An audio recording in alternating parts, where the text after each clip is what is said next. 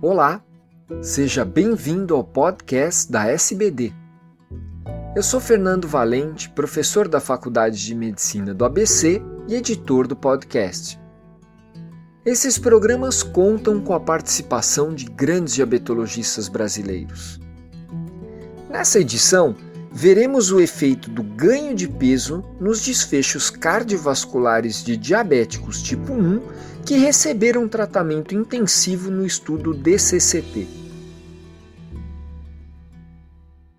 Olá, eu sou Fernando Valente e vou comentar um artigo publicado na Diabetes Care de dezembro de 17 sobre o impacto do ganho de peso em diabéticos tipo 1 nos desfechos cardiovasculares durante o tratamento intensivo no DCCT e em seu segmento, o EDIC.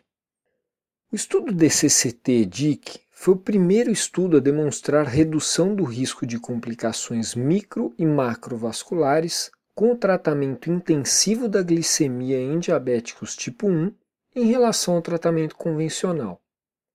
No entanto, após seis anos e meio de tratamento intensivo, cerca de um quarto desses pacientes ganharam um peso que os levou à obesidade, um número significativamente maior em relação aos que receberam o tratamento convencional. E isso se manteve durante o período de observação do estudo, que foi o EDIC. Vários estudos observacionais em diabéticos tipo 1 já mostraram associação entre obesidade, doença cardiovascular subclínica e mortalidade. O que levanta uma preocupação de que o ganho de peso nos diabéticos tipo 1 do grupo intensivo anule os benefícios nos desfechos cardiovasculares. Em síntese, o DCCT randomizou diabéticos tipo 1 para receberem um tratamento intensivo com a meta de manter os níveis glicêmicos próximos à faixa de glicemia dos não diabéticos, ou convencional mantendo os indivíduos clinicamente bem e livres de sintomas. O estudo foi interrompido após seis anos e meio em função do claro benefício do tratamento intensivo, e todos foram encorajados a realizá-lo. Quartis de ganho de peso foram definidos separadamente nos dois grupos, intensivo e convencional, como a mudança no IMC do início ao fechamento do DCCT. As curvas dos quartis de peso ao final do DCCT se mantiveram separadas ao longo do segmento observacional no estudo EDIC. Comparando-se o quartil que ganhou mais peso com os três quartis que ganharam menos peso dentro do grupo intensivo, o de maior peso teve maior número de fatores de risco cardiovascular, como maior pressão arterial sistólica e diastólica, maior LDL, triglicérides, menor HDL, maior cintura e A1C levemente maior apesar do uso de maiores doses de insulina. No grupo convencional, a diferença de MC entre o quartil de maior e os de menor ganho de peso foi metade da diferença do intensivo, 3 versus 6 kg por metro quadrado.